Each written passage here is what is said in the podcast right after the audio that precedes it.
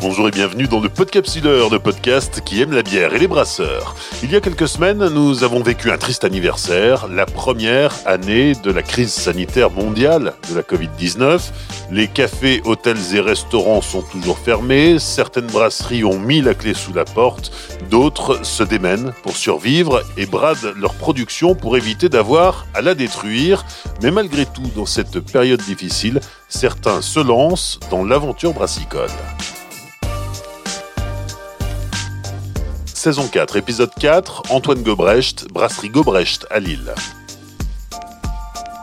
La brasserie Gobrecht n'est pas vraiment une création, il s'agit plutôt d'une reprise. Antoine Gobrecht a donné son nom à l'ancienne brasserie Lille, L-I-L.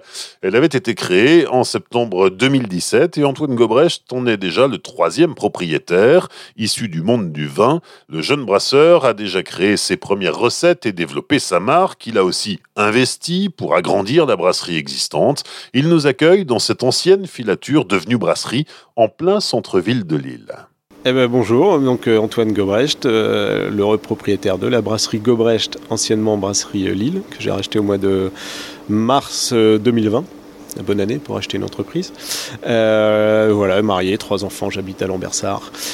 j'ai 38 ans cette brasserie euh, que tu viens de, racheter il y a quelques mois, Antoine, c'était un peu une, une, brasserie qui se cherchait euh, sur, le, sur la scène brassicole, en tout cas dans les Hauts-de-France, parce que euh, en quelques années à peine, tu es déjà le troisième propriétaire. Oui, alors effectivement, c'était euh, sujet à bah, pas mal de réflexions personnelles et, pas mal d'interrogations de la part des proches ou d'aujourd'hui de, confrères brasseurs quand j'ai euh, annoncé que je reprenais la, brasserie Lille. Euh, bon, moi je peux pour habitude de refaire le passé, mais effectivement, les deux prédécesseurs ont fait chacun une année. Toujours est-il que voilà, moi j'ai repris cette brasserie en connaissant le passé. J'ai construit du coup un, un projet de développement qui aujourd'hui je pense tient la route euh, on a quintuplé euh, en, une année la, production. Ce qui s'est passé avant, c'est peut-être un manque de commerce, euh, tout simplement, ou de, communication, j'en sais rien. Je suis pas là pour, pour donner des, leçons. moi, je fais mon bonhomme de chemin. on a fait beaucoup d'investissements, par contre, pour, pour aujourd'hui la développer et la rendre pérenne et, rentable. On a pas mal investi et, et aujourd'hui, les clients nous le rendent bien parce que quand j'ai racheté, je disais, euh, ça, ça, faisait 260 hectos et là on en fait 1120 euh, à fin février. Donc, euh, donc ça montre que en, voilà, en bossant, en ayant une stratégie, en se donnant un cap, bah, on peut y arriver. Il n'y a pas de, problème. Il n'y a pas de problème. Tu es arrivé dans la bière un peu par accident, euh, tu as un parcours plutôt classique, euh, école de commerce, euh, tu as traîné tes guêtres dans la grande distribution. En 2012, tu deviens caviste, une expérience qui va durer 6 ans, 6 ans, 6 ans et demi. Comment est-ce que tu quittes tout pour te dire, tiens, je vais devenir brasseur? Alors oui, effectivement, mais je suis plutôt un profil très, très vin très vin et, un peu spiritueux. Alors comment, euh, comment on, quitte tout pour devenir brasseur? En fait, c'est un cheminement. J'ai été donc effectivement euh, caviste. J'ai baigné dans mon enfance dans, dans, le commerce, dans les bons produits, euh, etc. Je suis, ouais, vraiment, je suis tombé là-dedans quand j'étais petit, un peu comme Obélix dans la marmite de Potion Magique.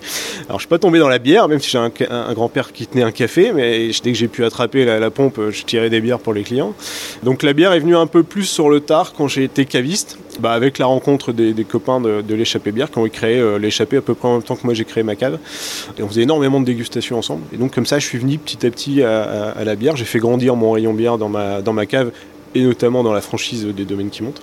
Et donc je me suis intéressé, comme à l'époque je l'avais fait pour le vin, bah, de plus en plus à la, bière. Euh, et, une fois que j'ai eu fait mon expérience de, caviste, après avoir vendu des produits pendant six ans, j'avais vraiment une, envie profonde de, produire moi le, le, produit que je vendais. Quoi. Donc j'ai vendu ma cave. J'ai continué pendant, pendant une petite année à, à vendre du vin euh, et des spiritueux euh, au, restaurant de la région. Et un soir, en buvant une bière, toujours avec des copains, euh, j'ai appris que la brasserie Lille était à vendre. Et je me suis dit que c'était tout à fait ce que je voulais. Ça faisait un an que je cherchais quelque chose dans le style à, reprendre. Et, je me suis dit, bah voilà, moi je, suis passionné par la bière, je suis passionné par la région. j'ai envie de produire. À partir du moment où on a un outil de production, le, champ des possibles est, énorme.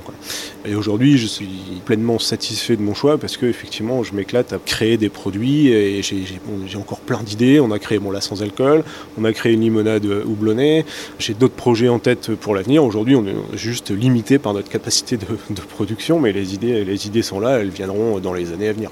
Mais ça t'a donné un bon prétexte pour plus quitter la région et convaincre ta femme. Voilà, c'est tout à fait ça. c'est sûr que là, comme je lui ai dit, on va, on va rester à Lille et en plus plein centre-ville. Ça a été sujet à discussion. parce que bon, l'idée c'était de partir un peu plus à la campagne, euh, parce qu'on n'est pas trop des citadins euh, avec ma femme et, mes enfants.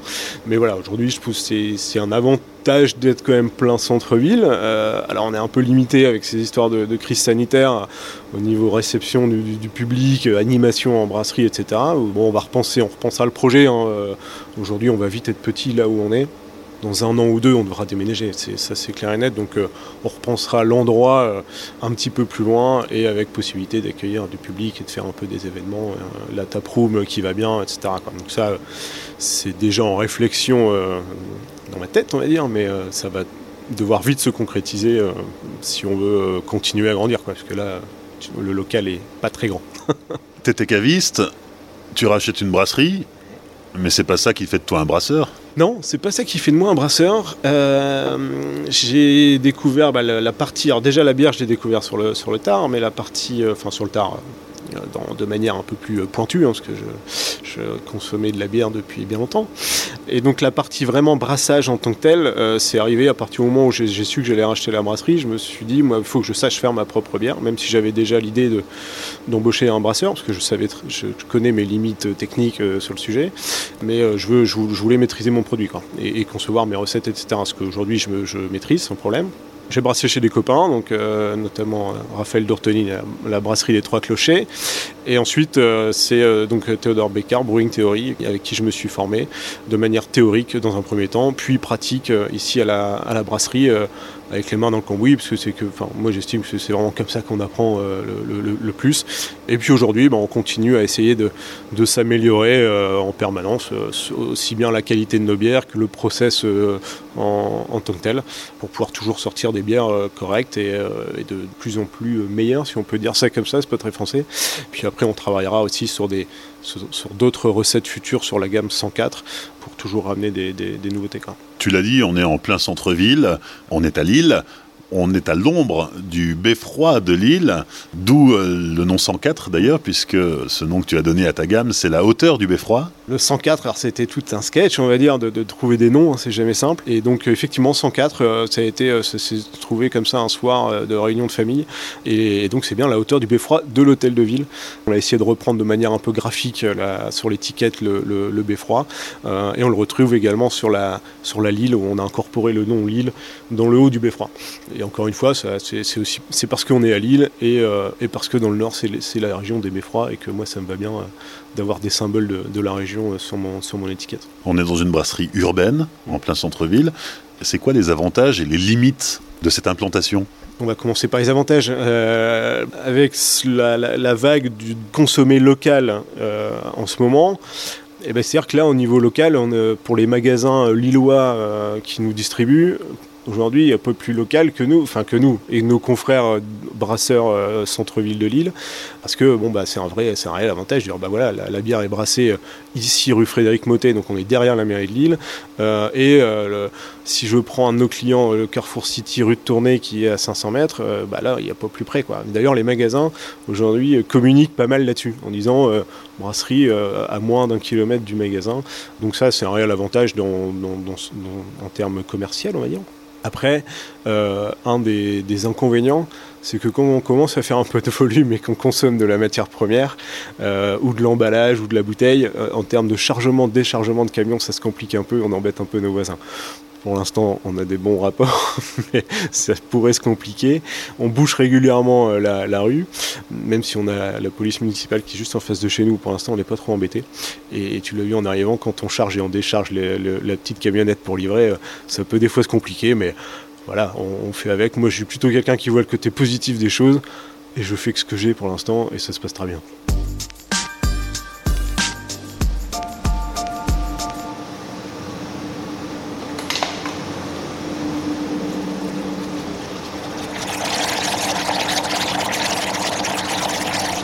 Ça barbote. Eh, ça là, c'est parti. Hier. Alors, donc là, on va visiter. On est euh, donc ici dans la partie euh, prod pure. On est devant le bloc chaud. Donc c'est du matériel assez simple mais efficace. Euh, une bâche d'eau chaude, une cuve d'empattage de 10 hectos. donc c'est de l'infusion. On peut voir ici, hop là, on fait un peu de bruit en passant, mais on a monopalier par infusion. Donc on a nos plaques ici perforées, voilà. Euh, et ensuite notre cuve d'ébullition juste à côté. Et on a après nos fermenteurs de, 20 hectos pour le coup, donc on les remplit euh, en, deux fournées. Quand j'ai repris, on avait trois fermenteurs de 20 hectos. Là, on en a un quatrième qui est arrivé et on en a deux autres qui arrivent dans 15 jours. Donc on aura six fermenteurs de, 20 hectos pour pouvoir euh, nous faire, on va dire, 1650 hectos à fin 2021 donc ce qui est déjà plutôt raisonnable. Et après, on, devra clairement déménager si on veut agrandir, parce que ça passera plus. Dans ces locaux-là, euh, ça va être compliqué. Donc voilà, en face de nos, de nos fermenteurs, on a euh, une grosse partie des investissements qui ont été faits dans la brasserie. Donc c'est une, une soutireuse euh, ISO, donc notre ligne de conditionnement automatique, où on a bah voilà, nos bouteilles qui sont étiquetées puis conditionné euh, là-dedans, parce que c'est vrai que je ne l'ai pas précisé, mais on bosse, euh, on bosse en ISO. Euh, on voit ici à côté notre lanterne de, carbonatation qui nous permet de saturer notre, notre bière en, CO2. Ce qui nous permet aussi de, faire donc une bière sans alcool, parce que la, refermentation ramène de l'alcool, donc c'est un peu bête de faire une, bière sans alcool refermentée, hein, par principe, et qui nous permet aussi de faire notre, notre gamme de soda. donc voilà, donc une belle une belle machine euh, qui nous a donné bien des soucis au début en termes de réglage et de fonctionnement, mais aujourd'hui on la maîtrise et ça se passe, euh, ça se passe plutôt bien. Euh, on peut aller jusqu'à 2500 bouteilleurs, donc c'est plutôt pratique. Là où avant, quand j'ai repris mars l'année dernière, on, faisait 10 hectos en 10-11 heures. Bah là, voilà, là on fait, on fait 1500 bouteilles à l'heure sur de la 33. Quoi, donc, et si on fait des des fermenteurs de, 20 hectos, on les fait en 4 heures pour, des bouteilles de 75. Donc c'est quand même un peu plus euh, pratique, ça nous facilite un peu la vie. Euh, donc là on avance un peu dans, la brasserie. Ici on a une espèce de zone tampon qui nous sert nous de zone de stockage, des palettes de nos bouteilles. Après euh, voilà, on a une petite cuisine, on fait notre popote et on a aménagé une partie stockage, euh, matières premières et produits finis, parce que là il n'y avait rien du tout euh, quand je suis arrivé. Donc on a installé des racks, c'est pas très radiophonique, mais on a, on a installé des racks de, stockage et une mezzanine pour faire des bureaux. Et à la base, en dessous de cette mezzanine, était prévu un petit espace dégustation qui aujourd'hui est un peu une zone en bazar euh, parce que euh, on n'a plus de plus de dégustation qui se font sur place voilà et on va même mettre devant cette zone des nouveaux racks pour stocker euh, de la matière première et du produit fini euh, parce que euh, on, manque un peu de place. Voilà. Alors justement, parlons-en des matières premières. Ouais, alors les matières premières, bah, là-dessus, on va pas être original. Hein. On a pas mal de malt. Pour l'instant, on teste pas mal de fournisseurs en malt. On a commencé avec Malterie du Château, un peu comme tout le monde. Là aujourd'hui, on bosse, on, fait des tests avec Dingeman. On est plutôt content en termes de qualité de produit, en termes de prix également. Je pense qu'on va rester là-dessus pour l'instant. J'avais fait des recherches pour avoir des maltes euh, euh, tracées euh, Haute-France, mais là on atteint des prix qui sont qui correspondent pas à notre business model, donc pour l'instant ce sera pas possible. Comme j'avais fait des tests aussi pour faire du 100% bio, pour l'instant c'est pas l'ordre du jour, ça, arrivera dans le futur, parce que c'est un souhait quand même de faire, de faire soit une bière bio, soit une gamme, mais on verra, on verra ça par la suite. les houblons, on bosse majoritairement avec Copu Nord, sur notre Lille blonde, Lille trip, c'est 100% des houblons euh, de chez Coponor. Et ensuite, euh, euh, ensuite, on a des houblons de, Nouvelle-Zélande, des États-Unis. Les, houblons américains, on bosse avec Yakima. Voilà, on a, réussi à contractualiser pas mal de, choses pour, pour assurer nos appros. Parce qu'en fin d'année, j'ai eu quelques moment de frayeur euh, pour trouver quelques houblons. Là, j'ai sécurisé mes approvisionnements pour pouvoir être sûr de pouvoir euh, continuer à brasser euh, notamment nos IPA, parce que c'est sur les houblons comme ça aromatiques où le marché est un peu plus, un peu plus tendu. Quoi. Donc voilà, on utilise aussi pas mal de flocons, flocons d'avoine, flocons de riz. on consomme un peu de sucre pour fabriquer notre limonade. On n'en met pas dans la bière, on en a un petit peu dans notre trip, mais sinon on met pas de sucre. Voilà un peu pour les matières, euh, les matières premières. On voit derrière nous des grosses palettes de bouteilles. On a de la chance d'avoir de la hauteur euh, dans la brasserie, donc on arrive à, à utiliser la hauteur pour stocker. Ça veut dire quoi J'ai sécurisé mes approvisionnements en houblon?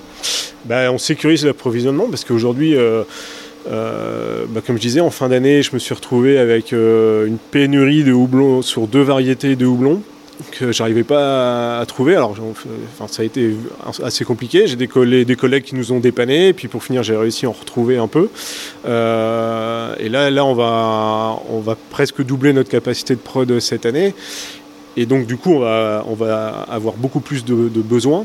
Et je ne veux pas me retrouver en milieu d'année en me disant, bah non, il n'y a plus de houblon, ou alors c'est deux fois le prix. Moi, mes prix, sont cadencés pour l'année.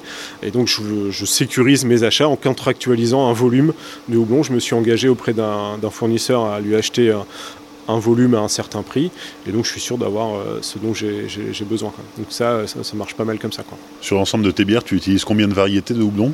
On a déjà trois beaux houblons aromatiques sur notre, sur notre IPA, on a un amérisant là-dessus, après donc ça fait 3, 4, 5, 6, 7, on a au moins 7 houblons sur nos bières, euh, 7, euh, 8, ouais, sur, sur l'ensemble de notre gamme, on a une petite dizaine de houblons différents. Ouais. Mm.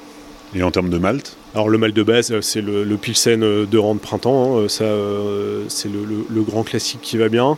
Ensuite il y a un peu de Munich, un peu de Cara Ruby, un peu de Cara Clair, du flocon d'avoine, du flocon de riz, donc on a aussi pas mal de matières premières différentes. Bon, on s'organise pour pouvoir les stocker. Historiquement, les, brasseries euh, dans les campagnes s'installaient proches des sources. Euh, la source de Lille, elle est bonne La source de la bière Lille, elle est bonne, ouais. Mais euh, alors l'eau à Lille, franchement, c'est pas effectivement la meilleure, à mon avis. Elle est très calcaire.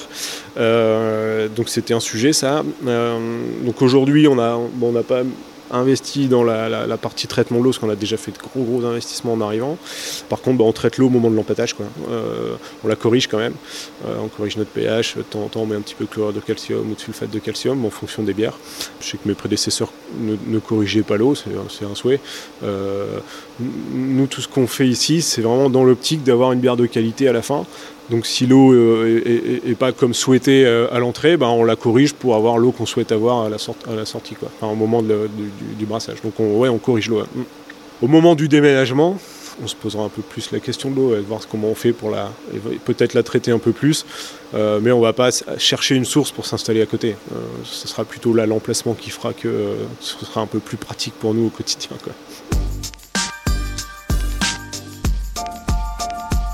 Les cinq dernières minutes avec la dégustation. Antoine, que nous proposes-tu? Alors là, on va commencer par une, euh, une 104, parce que ça fait longtemps qu'on n'en a pas brassé, donc on est toujours content d'en boire une.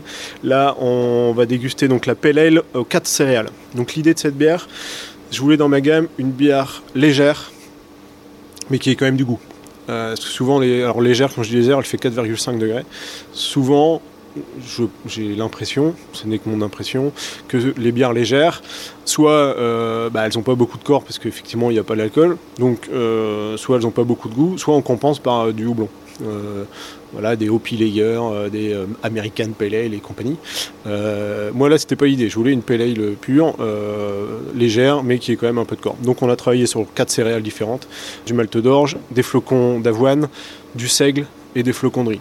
Chacun apporte son petit, euh, sa petite pierre à l'édifice pour pouvoir avoir euh, cette bière légère mais qui est quand même un peu de corps.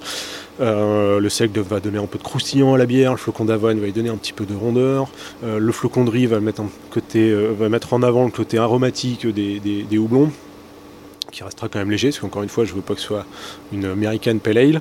Et ensuite, on a un houblonnage euh, avec des houblons des Flandres et un petit peu de houblon américain aromatique, juste pour ramener une petite pointe de, vivacité dans, la bière. Quoi. On le retrouvera euh, au goût. On a ici donc une bière blonde euh, assez claire, un beau, un beau jaune, pas paille, mais pas loin. Quoi. Une mousse bien blanche qui tient bien, faut savoir que je suis très maniaque sur la tenue de la mousse et que pour moi c'est très important d'avoir une bière, c'est avec de la mousse. On n'est pas des Anglais, euh, on boit de la bière avec de la mousse et, euh, ça a son importance. Donc là, euh, sur toutes nos bières, normalement, vous retrouverez une mousse assez dense et qui tient dans le verre. On a un, bah, bonnet quand même, on sent quand même la céréale. Hein. On a ce nez un peu malté. On a un petit côté citronné parce qu'on a effectivement du citrat dans cette, dans cette bière on a un peu de citra, on a un peu de cascade, euh, donc ça se retrouve, ça se retrouve au nez. Et après, ben, en bouche, euh, on y va. donc effectivement, c'est frais, Alors c'est plus une bière d'été, j'avoue, mais là on est bien, il fait froid dans la brasserie, on est quand même content de la boire. Donc on a ce côté très léger, il n'y a pas de sensation d'alcool ou quoi que ce soit, mais on sent qu'il y a quand même un peu de mâche en bouche. Il y a les houblons qui arrivent, en, moi je trouve en fin de bouche, ce côté, euh, les petits houblons aromatiques, on les sent quand même bien. On sent la céréale. Je suis ravi moi de cette, de cette bière. C'est euh, une de mes préférées avec la, Lille Triple qu'on va goûter après. Euh, alors je suis peut-être pas très objectif, mais bon, je trouve qu'elle est pas mal réussie et que le, ce que je voulais en tout cas euh, est là quoi. Une bière légère qui a du caractère. Voilà. Deuxième dégustation. Lille Triple. Donc là c'est un autre registre. On passe sur une bière triple type bière belge triple d'abbaye. Une levure d'abbaye chez l'allemand. J'aime assez bien euh, ces levures euh, de chez l'allemand. Donc euh, une bière à 8 degrés. Je pense que c'est pas mal pour une triple. pas mal de flocons d'avoine dedans pour amener de la rondeur. belle tenue de mousse, on le voit encore, une mousse bien compacte, un peu crème. un peu plus ambrée, celle-ci. On a, des, maltes un peu plus torréfiés, si on peut dire ça comme ça des houblons 100% euh, de, de, la région, euh, coopérative houblonnière du Nord. Un tout petit peu de sucre, pas trop. Et l'idée, c'est que justement cette bière soit à 8 degrés, mais qu'elle soit légère à boire. Parce que moi, quand je bois une bière, euh, j'aime bien en boire deux. Et si ça me pèse sur le sur l'estomac, c'est pas agréable. Donc l'idée, c'est d'avoir une bière qui est effectivement titre à 8 degrés, mais qui soit légère, légère à boire. Donc ici, autant dans la pale on a une levure dite neutre, va pas ramener forcément d'arômes supplémentaires ou de complexité supplémentaire à la bière. Là ici, la levure euh, d'abbaye va ramener beaucoup de complexité à la bière. En plus, on la travaille à une température assez élevée pour ramener du, fruit, ramener un côté un peu clou de girofle, coriandre. Euh, voilà, ça amène. la levure pour le coup a été sélectionnée pour ramener un peu de complexité à cette, euh, à cette bière, au-delà du, choix des céréales, des houblons et, de la façon de faire. Donc euh, une belle couleur, euh, belle couleur ambrée, mousse un peu, un peu crème et bien, bien épaisse. Euh, au nez, on sent un côté épicé, alors qu'il n'y a pas d'épices rajoutées. Hein. Je sais qu'il y a les bières plutôt traditionnelles de la région, il y a souvent un peu d'écorce d'orange, de graines de coriandre, etc. Pour l'instant, on n'en met pas dans nos bières, mais du coup, la, levure vient amener ce côté, effectivement, moi j'ai le côté assez clou de girofle au nez, légèrement banane. On a beaucoup de bananes quand, ça fermente. On l'a entendu tout à l'heure euh, euh, dans, le, barboteur. Mais euh, au nez, ça s'estompe un peu parce que la garde vient atténuer ce, côté très, très banane. Et donc en bouche, on, y va aussi. J'ai encore mes réflexes des fois du vin, de faire rentrer de, de l'air dans la bouche, mais pour la bière, c'est pas l'idéal. Donc euh, voilà, on bouche une belle longueur, j'aime beaucoup cette bière. Euh, assez fraîche en attaque. Le côté épicé qui arrive en, fin de bouche, c'est pas, il euh, n'y a pas de prépondérance de, à un moment donné, on a eu, c'était un peu trop épicé en fait. C'était très marqué par le côté girofle. Là, on a retravaillé un petit peu notre façon de, fermenter, notamment les températures de fermentation, pas de transparent. Et euh, c'est un petit peu moins marqué. Donc aujourd'hui, elle est beaucoup plus délicate et, euh, je la trouve très bien équilibrée.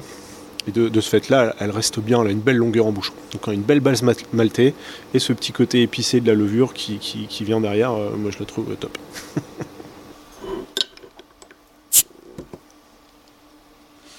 donc là, on va goûter la Lille IPA.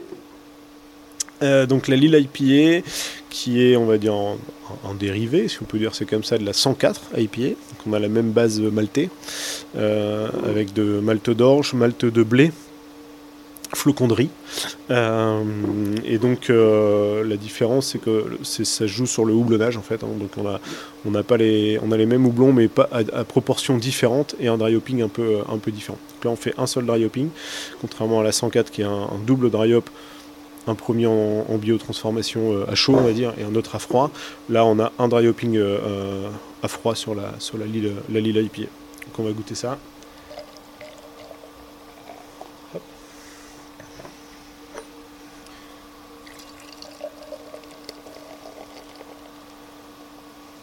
Donc là, on a une bière. Alors moi, tu vois, je me suis mis un peu de levure là sur celle-ci, qui est une IPA d'un blond assez foncé.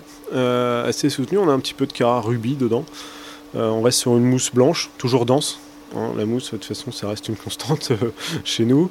L'idée de cette IPA, c'est surtout sur la Lille, qui se veut être une gamme un peu consensuelle, c'est d'avoir quelque chose de pas trop amer. À tel point que quand j'ai voulu l'inscrire à des concours, euh, bah, ça passait limite pas dans la gamme IPA parce qu'on n'avait pas les critères pour. Et c'est ce que je voulais. Donc c'est plutôt, on fait un, plutôt un travail sur le dry hop pour amener de l'aromatique sans ramener trop d'amertume. Ce qui fait qu'aujourd'hui, la Lille IPA a un beau succès auprès des consommateurs parce que euh, arrive à, conquérir, un public qui est non amateur euh, d'IPA ou non initié aux IPA, mais qui aime bien la Lille IPA. Elle est en train de prendre le lead sur la Lille blonde, par exemple, euh, actuellement. Donc on est, a pas, on est clairement sur quelque chose de, très aromatique, un côté un peu mangue, légèrement citron. Alors la mangue, c'est amené par le, le Motueka, qui est un houblon néo-zélandais. On contrebalance le côté très aromatique du Motueka et du Citra par l'ajout d'un peu de Polaris, qui est un houblon allemand, avec un côté un peu résineux toujours pour avoir une, question d'équilibre. On va goûter ça. Donc là, bah, le, nez, euh, le nez est cohérent avec la, la bouche est cohérente avec le nez. Ça tapisse bien le palais, je trouve. Euh, on a une belle sécheresse. Donc le blé, le, blé est là pour ça, pour amener une, sécheresse à la, bière. La levure qui est de la Nottingham de chez l'allemand, euh, n'amène pas non plus grand grand chose, hein, c'est pas l'idée. Là, c'est plutôt le travail bah, des céréales et du houblon. Une belle longueur en bouche, moi j'aime bien ce côté un peu, je la trouve un peu ronde en bouche, un peu euh, soyeuse entre guillemets, je sais pas si c'est les bons, euh, les bons termes. Je trouve que l'équilibre entre l'amertume et l'aromatique est plutôt, est plutôt là. Alors on va terminer par une de nos bières vieillies. C'est vrai que j'ai pas dit tout à l'heure, mais on a, on a fait des, des vieillissements euh, en barrique. Donc, parce que moi ça me tenait aussi à cœur, venant du monde du vin, de, bah, de faire vieillir des bières dans des fûts de faire des bières après prochainement avec des levures de vin ou de champagne ou des, élevages en amphore, etc. Comme je disais, donc essayer de rallier le, vin et, la bière. Donc là, on a euh, une triple Gveik, donc la levure Gveik, qui a été vieillie dans des fûts ayant contenu du moscatel et du sauterne. Donc là, on va goûter la version euh, moscatel, une triple Gveik un peu bodybuildée euh, elle, n'est pas au degré de l'étiquette, elle est plutôt à 9,5-10 degrés. Et on va voir un peu l'influence du, du moscatel. Alors le moscatel, c'est on va dire le muscat espagnol ou portugais. Et euh, ça ramène beaucoup de finesse à la bière, c'est assez sympa. Donc triple Gveik moscatel, donc ça c'est la version triple 104. Donc déjà une levure particulière, un live qui bosse à des températures assez, euh, assez élevées, qui a priori travaille assez rapidement, qui donne des, arômes à la bière assez euh, un peu fruits jaunes, euh, une, légère salinité en fin de, en fin de bouche. C'est assez intéressant à travailler. Donc ici on est sur une triple, un peu comme sur la Lille triple, c'est la même base. légèrement ambrée, une belle mousse un peu crème qui tient bien, euh, malgré l'élevage fût. On a quand même une, mousse, souvent il y a des bières en fût qui n'ont pas trop trop de mousse, mais là ça tient bien. Euh, un petit peu moins carbonaté que les autres, parce que c'est le, style, le style qui veut ça. Euh, elle, est, restée en fût du mois d'avril à fin octobre. On connaît, c'est assez intéressant. alors du coup, il y, a assez de complexité dans cette bière. Moi j'ai un côté un petit peu sucré, euh, et très fruit, euh, très fruit jaune. Très fruit jaune, j'ai un peu peu d'abricot, j'ai un petit côté un peu ananas. Euh, donc c'est assez sympa. Rien connaît, on se fait déjà un peu plaisir en même temps. je la redécouvre parce que ça fait longtemps que je l'ai pas bu en fait. Donc, donc je suis assez content de, de, de, redécouvrir ce nez.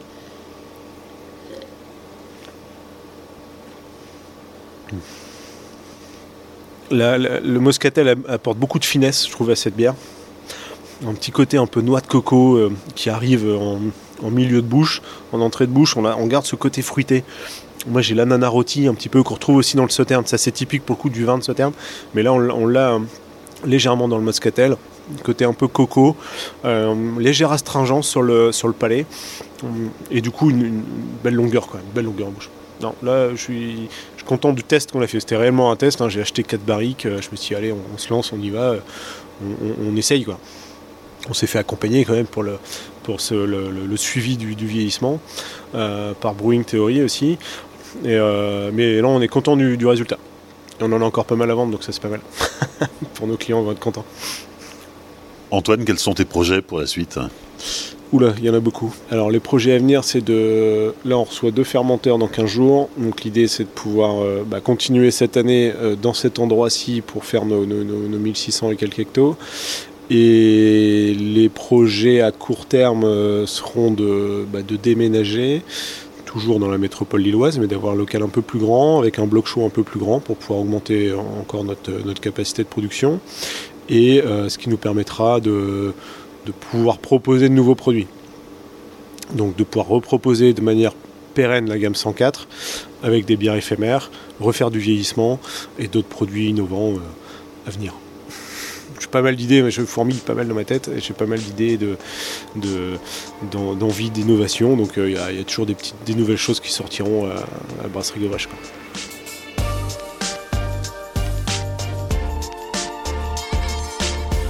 Merci à Antoine Gobrecht pour son accueil lors de l'enregistrement en février dernier. Merci à Brasseur de France qui a permis la réalisation de cet épisode. Comme vous en avez l'habitude, je vous invite à visiter la brasserie en images sur les réseaux sociaux du Podcapsuleur, Facebook, Twitter et Instagram. Si vous avez apprécié cet épisode, merci de le dire et ainsi de soutenir le Podcapsuleur sur les réseaux sociaux et en laissant un commentaire et 5 étoiles sur Apple Podcast. Merci aussi de soutenir financièrement le Podcapsuleur sur Dans 15 jours, nous irons prendre le grand air en Bretagne et nous ferons étape à Saint-Malo. D'ici là, souvenez-vous, l'abus d'alcool est dangereux pour la santé, alors savourez mais sans forcer.